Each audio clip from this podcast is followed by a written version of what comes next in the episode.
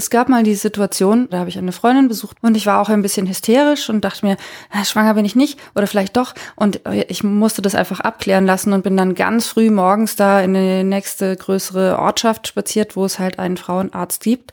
Und da war halt ziemlich viel Material von sogenannten Lebensschützern. Ich habe mich ja in dem Augenblick zumindest so halb damit befasst, was wäre, wenn. Und diesen Stapel an Broschüren, den habe ich als ganz schöne Ansage empfunden, dass äh, mir klar sein muss, wenn ich jetzt bei diesem Arzt sagen würde, oh Gott, was, ich bin echt schwanger? Oh nein, dass ja, vielleicht dann schon auch eine Einflussnahme käme, die ich aber in dem Augenblick überhaupt nicht gebrauchen könnte. Es war dann alles in Ordnung und der Arzt war auch sehr nett, aber das hat sich doch ganz schön eingebrannt. Dass ich mir dachte, okay, hier ist ein Umfeld, wenn ich sagen würde, ich will das Kind auf gar keinen Fall, dann würde ich da wahrscheinlich keine Unterstützung erfahren.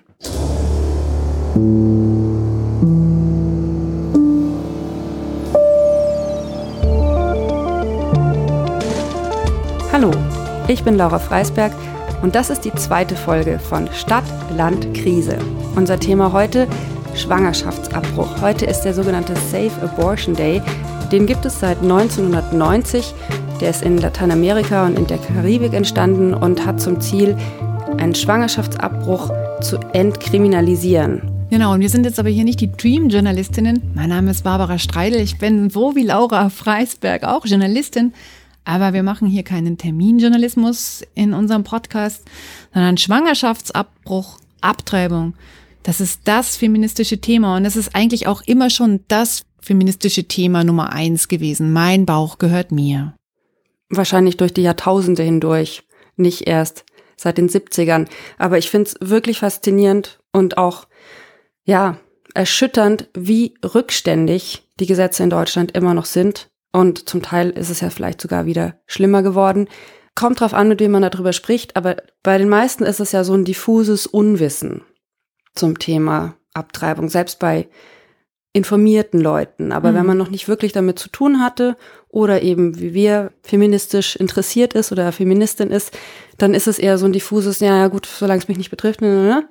Aber ich denke, die meisten sind dann doch geschockt, wenn sie lesen, wenn sie erfahren, dass Abtreibung in Deutschland eigentlich immer noch strafbar ist.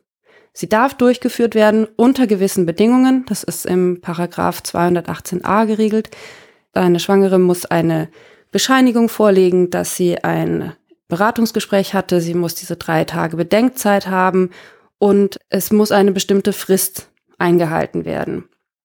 Man kann ja über Beratungsgespräch diskutieren und auch über diese gewisse Frist, aber es ist trotzdem so im Grundsatz immer noch eine Straftat ist. Das finde ich schon mal schockierend.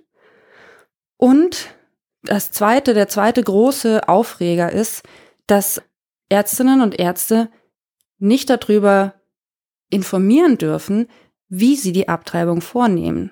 Und das ist mit dem viel diskutierten Paragraph 219a geregelt, weil allein schon die Ankündigung, äh, in meiner Praxis wird die Schwangerschaft medikamentös abgebrochen oder operationell. Das allein gilt schon als Werbung.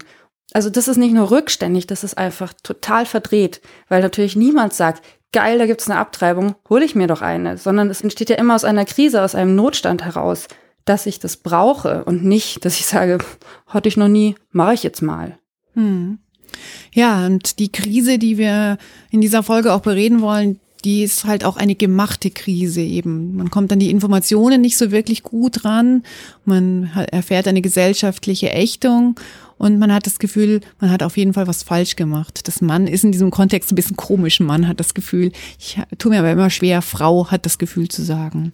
Ich wollte noch ein wenig äh, Input geben, wie es denn in anderen Ländern ist. Also zum Beispiel in den USA ist eigentlich seit 1973 Abtreibung erlaubt. Da hat es einen Fall Roe versus Wade gegeben, aufgrund dessen, dass also in allen Bundesstaaten erlaubt worden ist. Aber dass es erlaubt wird, wird trotzdem von konservativen seitdem eigentlich sehr, sehr stark bekämpft und vor allem auch durch die Politik des amtierenden Präsidenten Trump wird es nochmal sehr schwierig gemacht. Vor allem auch deswegen, weil der in den Supreme Court Richter berufen hat, die einfach starke Abtreibungsgegner sind. Und jetzt durch den traurigen Tod von der wunderbaren Richterin Ruth Bader Ginsburg, die jetzt gerade gestorben ist, besteht die Gefahr, dass er eine weitere Richterin beruft, die eben halt auch eine radikale Abtreibungsgegnerin ist. Und wenn im höchsten Gerichtshof in den USA Menschen sitzen, die sich gegen äh, Abtreibungsrechte aussprechen, ist es natürlich wahnsinnig schwierig.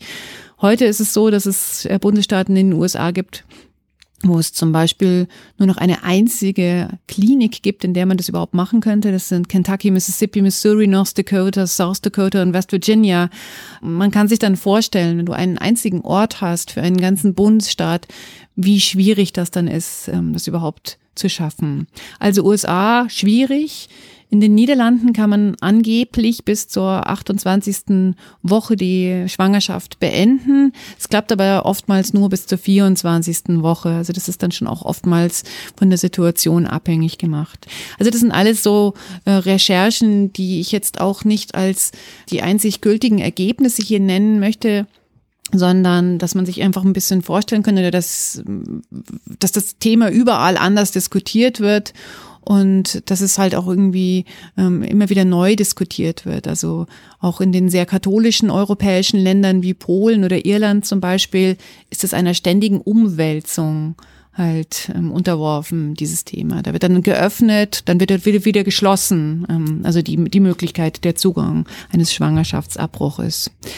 Und ich habe ja vorhin schon gesagt, dass das Thema äh, Abtreibung sozusagen eines der äh, ältesten Themen ist. Kürzlich haben wir mit Frauenstudien einen Stadtspaziergang veranstaltet, wo eine Historikerin Orte genannt hat, in denen Frauen in der Krise besonders gut geholfen haben. Und sie hat dann auch einen Ort genannt, in den Hope Bridges Adam Lehman, das war die allererste Frau, die eine Ärztin werden konnte und die hat dann in München praktiziert und wo sie halt tätig war.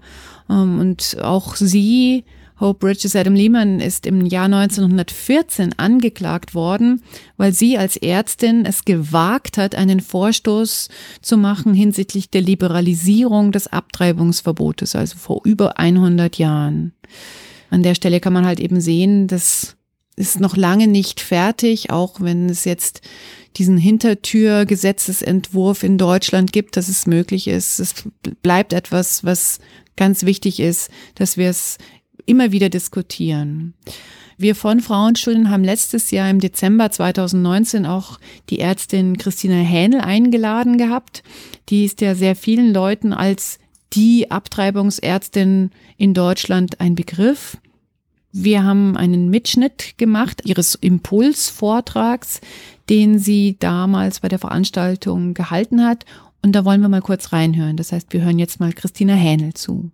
Informationen sind ein Menschenrecht. Also ich brauche Frauen nicht lesen und schreiben beizubringen, wenn ich ihnen nachher für sie existenzielle Fragen vorenthalte und sage, das dürfen die nicht lesen, weil ja, die haben hormonelle Probleme, wenn sie schwanger sind und man muss sie vor sich selber schützen. Das geht einfach nicht. Und das ist tatsächlich der Artikel 1 des Grundgesetzes, der mich umtreibt, dass ich mir dauernd angucken muss, wie die Würde von Frauen und ihren Familien und Partnern verletzt wird. Das war die Gießener Ärztin Christina Hähnel, die quasi stellvertretend diesen Kampf durchficht, dass sie auf ihrer Homepage darüber informieren darf, dass sie Schwangerschaftsabbrüche durchführt. Du hast vorhin schon angesprochen, in den USA gibt's mehrere Staaten, wo es nur eine Klinik gibt. Das ist ja auch ein ganz entscheidender Faktor. Wohin kann ich mich wenden? Muss ich vielleicht irgendwo hinreisen und so weiter? Und ich finde, das trägt eben auch noch dazu bei, also diese mangelhafte Infrastruktur, dass aus einer Sache, die natürlich erstmal eine krasse Herausforderung ist, wahrscheinlich auch eine Krise für einen, wenn man sich die Frage stellt, will ich das behalten oder nicht, dass dadurch wirklich, ja, die Krise einfach massiv verstärkt wird. Also die Gesetze, das ist eine Straftat, die mangelhafte Infrastruktur und natürlich auch das gesellschaftliche Klima. Man, man möchte nicht drüber reden, man möchte es niemand sagen, man möchte das möglichst diskret und schnell einfach beenden. Und das ist aber auch vielleicht gar nicht möglich, weil ich erstmal organisieren muss, falls ich zum Beispiel schon Kinder habe, dass die betreut sind, weil ich irgendwo hinkommen muss, weil ich bestimmte Termine wahrnehmen muss. Also ist aus einer blöden Situation wird wirklich eine Krise gemacht. Und das finde ich so bitter. Ganz wichtig ist, dass wir hier gar nicht sagen wollen, dass eine Schwangerschaft eine Lebenskrise ist. Nee, es ist eine ungewollte Schwangerschaft, die neben Themen wie einem unerfüllten Kinderwunsch, Altersarmut und so weiter zu den großen möglichen Lebenskrisen von Frauen führen kann.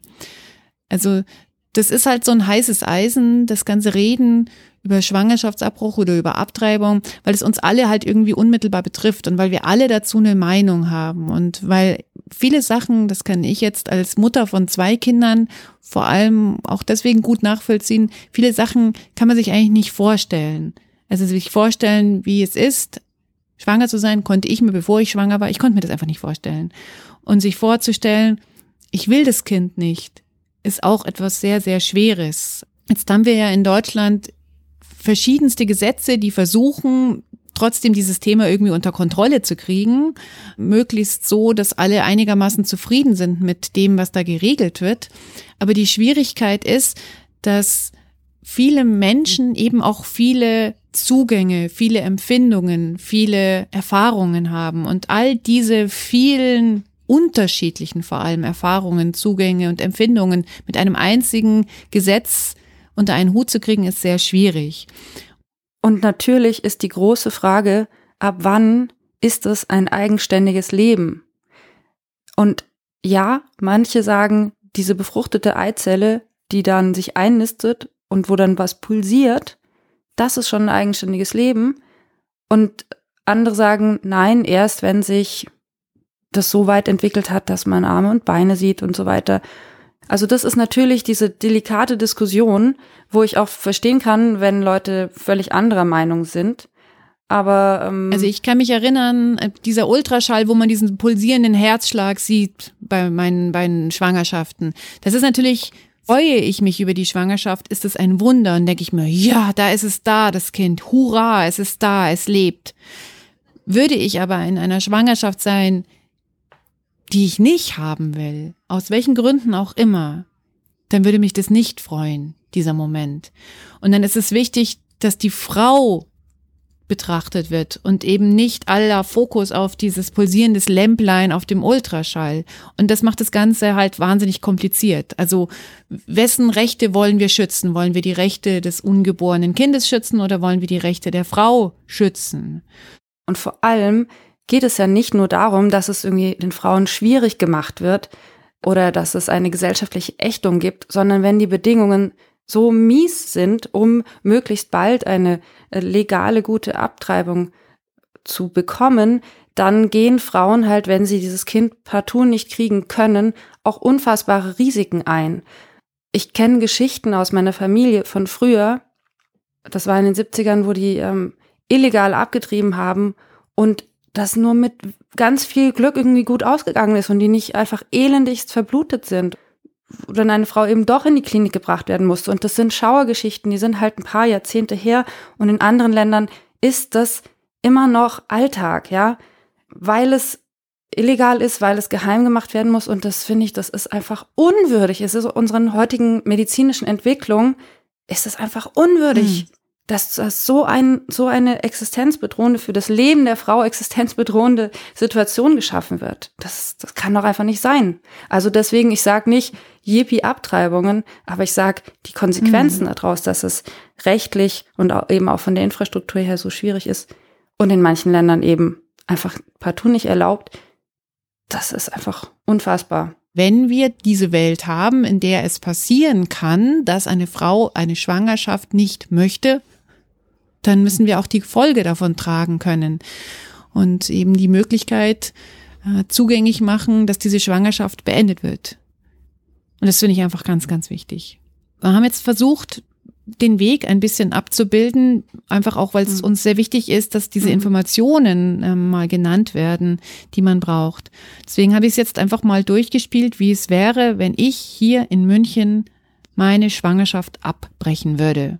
Ich bräuchte zuerst eine Beratung, weil ich brauche einen Beratungsschein, um überhaupt die Schwangerschaft abbrechen zu können.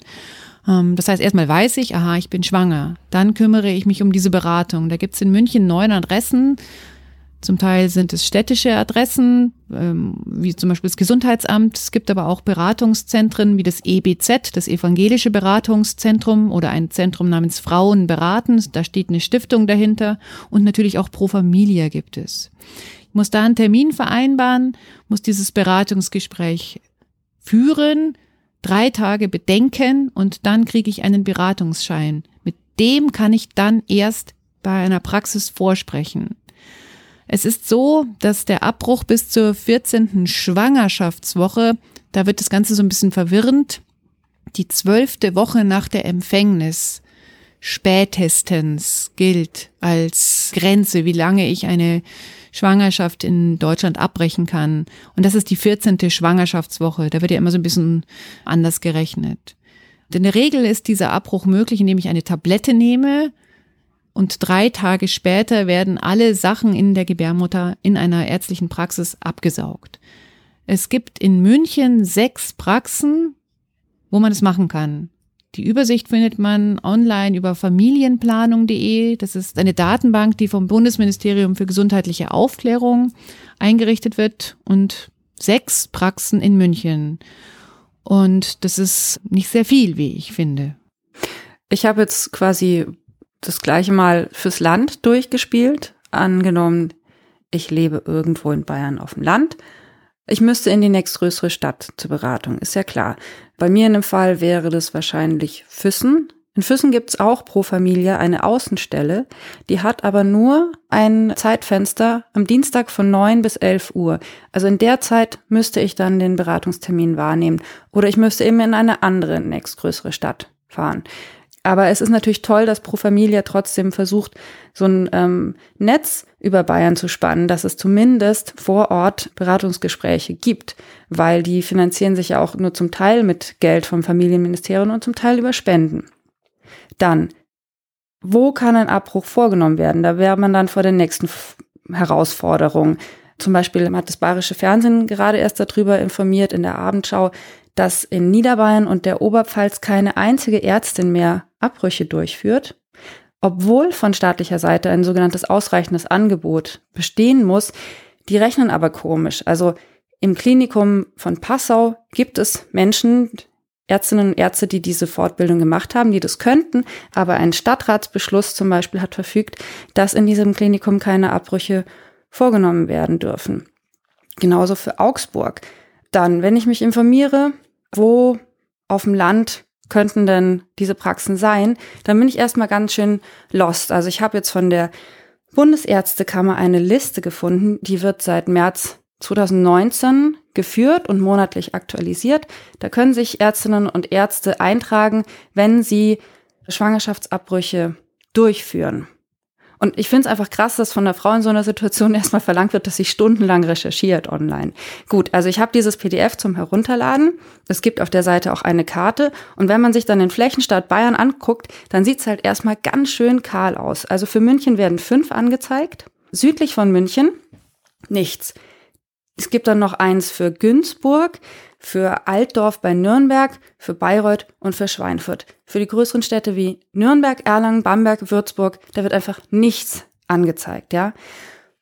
Möglicherweise gibt es Ärztinnen und Ärzte in diesen Städten, die Schwangerschaftsabbrüche durchführen, aber möglicherweise haben die auch Angst, auf dieser Liste zu stehen, weil für die sogenannten Lebensschützer ist diese Liste natürlich auch ein Mittel, um zu gucken, wen zeige ich als nächstes an? Und dann wird's halt spannend. Also ich habe jetzt mal geguckt, wer steht auf dieser Liste. Übrigens, deutschlandweit sind es nur 320 Adressen ungefähr von Ärztinnen und Ärzten, die auf dieser Liste sind. Von dreien, von den fünf Münchnern, von den dreien, die da draufstehen, finde ich auf deren Homepage übrigens keine Info dazu. Also sind nur die Happy-Themen, Schwangerschaft und Geburt und so weiter, dass sie auch Schwangerschaftsabbrüche durchführen, nichts. Ein einziger hat den Hinweis, dass er über, da steht dann das Stichwort äh, Schwangerschaftskonfliktberatung oder so. Einer hat den Hinweis darauf, dass er nicht darüber informieren darf und verweist auf Pro Familia, was ich auch krass finde.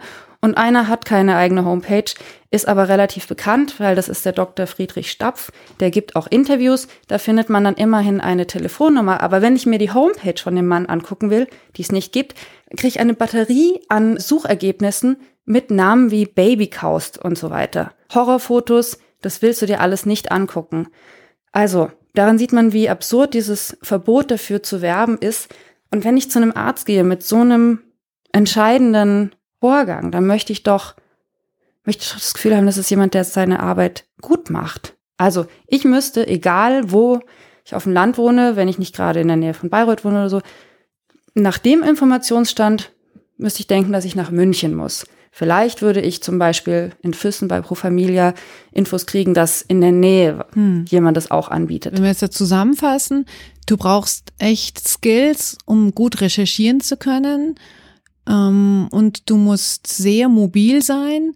Ähm, und also du brauchst eigentlich ein Auto. Klar, du kannst auch mit dem Zug immer fahren, aber wenn du irgendwo im Flächenstaat wohnst, wie willst du da hinkommen? Das heißt, solltest du kein Auto haben und keine Recherchefähigkeit haben, bist du ganz schön aufgeschmissen. Und keinen Job, der so flexibel ist, dass du dir mal eben freinehmen kannst für Beratungsgespräch und den Eingriff. Und du brauchst vielleicht jemanden für die Kinderbetreuung. Richtig, du brauchst drei Termine. Du brauchst einmal das Beratungsgespräch, dann brauchst du den äh, Tablette-Geb-Termin in der ärztlichen Praxis und dann brauchst du noch den Absaugtermin. Und das alles musst du ja relativ schnell und zügig hinter dich kriegen, weil ja die Zeit auch tickt. Zwölfte Woche beziehungsweise 14. Schwangerschaftswoche. Wie beschissen das alles sein kann, wenn du obendrauf noch minderjährig bist, das zeigt dieser Film. Niemals selten, manchmal immer. Da geht's nämlich um genau diese Situation. Eine 17-Jährige wohnt im Nirgendwo, im total ländlichen Pennsylvania und ist ungewollt schwanger. Und sie will es ihren Eltern nicht sagen, weil sie es zuerst gar nicht checkt, dass sie schwanger ist. Sie fühlt sich so schlecht und ähm, ähm, ist übel und so und lässt sich dann einen Termin geben bei der nächsten ähm, Frauenärztin, die dann mit ihr einen Schwangerschaftstest macht. Und diese 17-Jährige, die arbeitet in dem Supermarkt und sie sieht sich diesen Schwangerschaftstest an. Also die schiebt ihr die Packung hin. Ja, bitte gehen Sie auf die Toilette und machen Sie da den Test. Und das hey, ist ja der Schwangerschaftstest aus dem Supermarkt. Und sagt die Ärztin, ja, ja, genau, den können Sie sich auch kaufen. Und eben die sitzt an der Kasse vom Supermarkt und hat sich das aber halt nicht getraut, den äh, Schwangerschaftstest sich da selber aus dem Regal zu nehmen und zu kaufen, weil das halt natürlich alle gesehen hätte. Mhm. Und es wäre dann halt eine gesellschaftliche Ächtung gewesen. Und da sie ihre Schwangerschaft überhaupt nicht ihren Eltern sagen möchte, ist sie eben zu der Ärztin gegangen. Also das ist ähm, sehr ähm, gut ge ge gezeichnet sie sagt ihren Eltern dann weiterhin nicht. Die Gynäkologin drückt ihr noch den Flyer zum Thema Adoption in die Hand ähm, wohlgemerkt einer 17-Jährigen, ohne Rücksprache mit den Eltern zu haben ähm, und zeigt ihr auch noch einen ähm, Horrorfilm, ähm, der mit den ganzen Bildern, die man zum Beispiel unter dem Stichwort Baby kaust, im Netz findet, ähm, also einhergeht. Das heißt, ein eindeutiges Pro-Life-Statement, was da gemacht wird. Und diese 17-Jährige entschließt sich aber dann doch, unterstützt von ihrer Cousine im selben Alter, die an der anderen Supermarktkasse sitzt, hm. dass sie zusammen nach New York fahren mit dem Bus und dort in eine in so ein Family Planning Center gehen und dort diese Abtreibung vornehmen lassen. Und dich hat der Film sehr beeindruckt, oder? Mich hat der Film wahnsinnig beeindruckt und mich hat er vor allem deswegen so beeindruckt, weil er eben nicht diese ganze mögliche Backstory. Oh, warum ist die schwanger? Ist da vielleicht irgendwie sexualisierte Gewalt von der Familie dahinter? Ist der Freund ein Arsch? Würde der Freund vielleicht eigentlich gerne mitreden wollen? Ist sie nicht ordentlich aufgeklärt worden? Hat sie die Pille erbrochen? Diese ganzen Fragen, die werden da einfach alle überhaupt nicht gestellt. Es geht nur darum, hier hast du diese 17-Jährige, die ist ungewollt schwanger und die will das Kind abtreiben. Fertig. Was macht sie? Hm. Und diese ganzen Fragen, die ja da sonst immer alle reinwuchern, die werden da einfach gar nicht gestellt. Die fahren nach New York, die schaffen das und sie fahren auch wieder zurück. Natürlich sitzt man die ganze Zeit drin und denkt so, oh Gott, oh Gott, hoffentlich passiert das nicht, weil in meinem Kopf natürlich auch ganz viele Sachen passieren. Hoffentlich gehen sie in New York nicht verschütt, hoffentlich werden sie nicht überfallen, hoffentlich wird sie dann nicht wieder abgewiesen und so weiter, ja. Aber was ich eben das wahnsinnig Gute daran finde, ist, dass diese ganzen Fragen nicht gestellt werden. Weil diese Fragen machen ja aus einer, einem, einem normalen Fall, machen die ja dann sofort eine individuelle Geschichte. Und die individuelle Geschichte ist ja eben genau das, das haben wir ja vorhin hier auch besprochen, was das Ganze so kompliziert macht. Wo du dann diesen Rattenschwanz, aber ja, aber in dem Fall könnte man doch vielleicht oder man müsste vielleicht noch das bereden und so. Die machen es ja noch viel unübersichtlicher. Und das wird eben da nicht gemacht. Natürlich habe ich da eine Beziehung empfunden zu dieser jungen Frau. Die hat mir wahnsinnig leid getan und ich fand sie total super, weil sie so stark war. Aber es ging eigentlich nicht darum, ob sie jetzt einen scheiß Vater hat oder einen doofen Freund, hm. sondern es ging einfach darum, was mache ich? Ja. gebildet. Also ich kann allen empfehlen, diesen Film anzuschauen. Vielleicht noch die Erklärung, warum der Film niemals, selten, manchmal immer heißt. In diesem Family Planning Center gibt es auch eine Beratung und das ist dann, ich schätze mal, so eine Art Sozialpädagogin, die an die junge Frau, an die 17-Jährige Fragen stellt und die soll sie mit niemals, selten, manchmal immer beantworten, halt so Multiple Choice. Und Fragen sind dann eben zum Beispiel, hat dein Partner dich versucht zu überreden, ungeschützten Sex zu haben? Hast du einmal sexualisierte Gewalt erfahren? Und so weiter. Und die sitzt halt da und die Tränen laufen ihr runter. Aber du weißt trotzdem immer noch nichts. Du weißt keine Backstory aber du verstehst plötzlich. Wie soll ich mein Leben in vier Kategorien bei dieser Frage erklären? Niemals, selten, manchmal immer. Das ist schon wirklich ein ganz großer Film. Ähm, ja, bevor ich jetzt hier weiter schwärme, Leute, schaut ihn euch an. Wir verlosen auch Karten für diesen Film. Bis morgen könnt ihr noch eine E-Mail schreiben an info@frauenstudien-münchen.de und auf der Frauenstudienseite haben wir auch noch ein paar Infos und Bilder aus dem Film. Da würde ich auch gerne noch was anmerken, weil zum Beispiel in einem Film, den ich sehr mochte, der vor vielen Jahren lief mit Ellen Page, Juno, da entschließt sie sich ja, das Kind zur Adoption freizugeben. Vielleicht wird das auch ein bisschen romantisiert. Sie hat natürlich auch eine ganz tolle Mama, die das dann nimmt. Aber was man auch noch erweitert um das Thema Schwangerschaftsabbruch, ja oder nein, diskutieren könnte, ist, wäre es nicht schön, wenn in unserer Gesellschaft es auch überhaupt kein Problem wäre, als junge oder ältere Frau oder wie auch immer alleinerziehend zu sein, weil du weißt, du hast die volle Unterstützung, du wirst unterstützt mit Kinderbetreuung, mit gutem Kindergeld, du kannst das Ding alleine durchziehen, wenn dein Partner zum Beispiel nicht will oder wenn dein Partner jemand ist, mit dem du nur diese eine Nacht verbracht haben willst und der eigentlich gar nicht, gar kein Partner ist und der als Vater nicht in Frage kommt. Also, das ist ja auch noch ein Aspekt davon. Ich möchte hier mal die äh, Gleichstellungsbeauftragte für Frauen zitieren, die Nicole Lassalle. Die hat mir für ein Buch mal ein sehr schönes Zitat freigegeben. Das möchte ich kurz vorlesen. Die Gesundheit und das Selbstbestimmungsrecht von Frauen kann nicht Verhandlungsgegenstand sein. Gleichzeitig müssen Frauen mehr strukturelle Unterstützung erfahren, um eine Entscheidung für ein Kind treffen zu können, ohne Angst um ihre Existenz zu haben. Und ich finde, das bringt es ganz schön auf den Punkt ich wünsche mir auch eine Gesellschaft, in der niemand mehr ungewollt schwanger wird. Das wünsche ich mir, ja, dass es das einfach gar nicht mehr gibt. Also ich bin so manchmal so weit, dass ich mir denke, vielleicht wäre es noch viel besser, ein Opt-in-Schwangerschaft zu haben. Das heißt, ich muss eine Tablette nehmen, um überhaupt schwanger zu werden. Ähm, also man sieht, man kann über alles mal nachdenken, ja, aber ähm, ich, wie gesagt, gesellschaftlich würde ich es mir auch wünschen, dass äh, ein Kind nicht automatisch zu Problemen führen kann. Und jetzt wissen wir aber alle, wie es um Altersarmut von Frauen bestellt ist, die in der Regel immer damit zu tun hat, dass Frauen sich um Menschen gekümmert haben, das Care und somit halt auch die Pflege von Kindern. Das ist, warum ihre Renten so klein und ärmlich sind.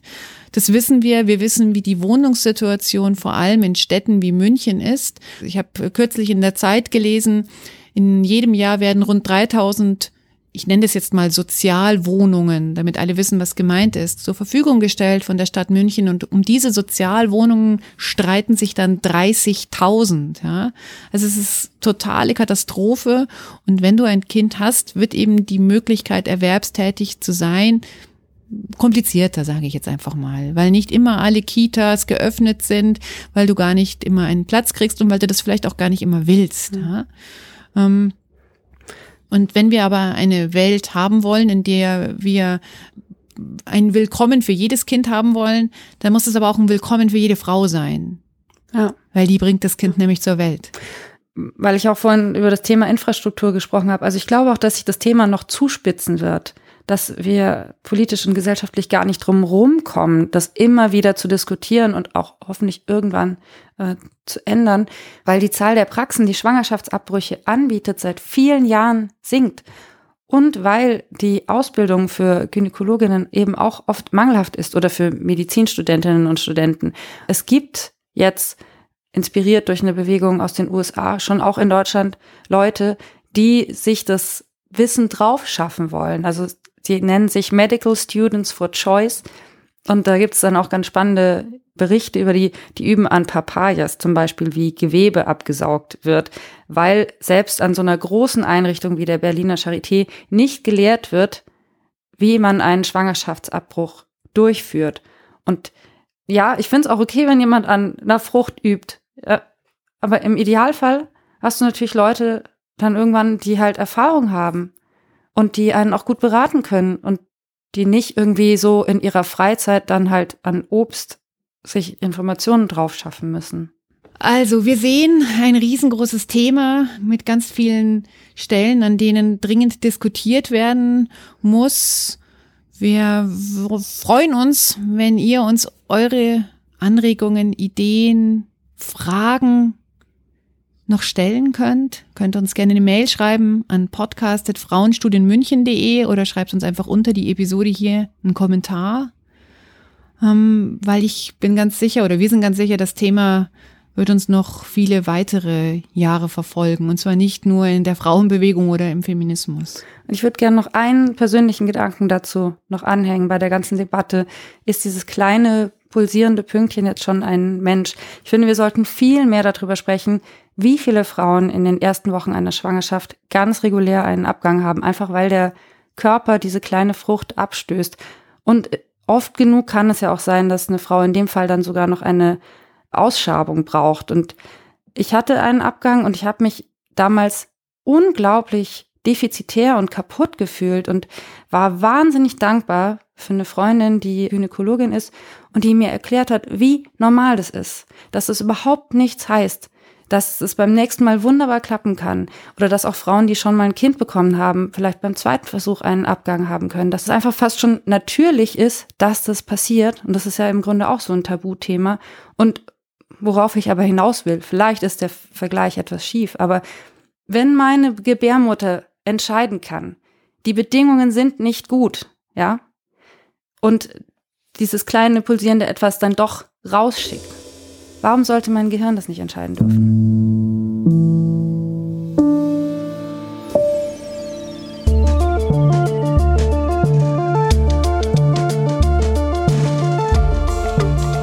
Das war unsere zweite Episode hier in Stadtland Krise mit Laura Freisberg. Das bin aber gar nicht ich, sondern das bist du. Und mir, Barbara Streidel. Wenn ihr uns unterstützen wollt, es gibt über den Verein Frauenstudien München jede Menge Spendenmöglichkeiten, Bankverbindungen oder PayPal könnt ihr auf unserer Webseite finden.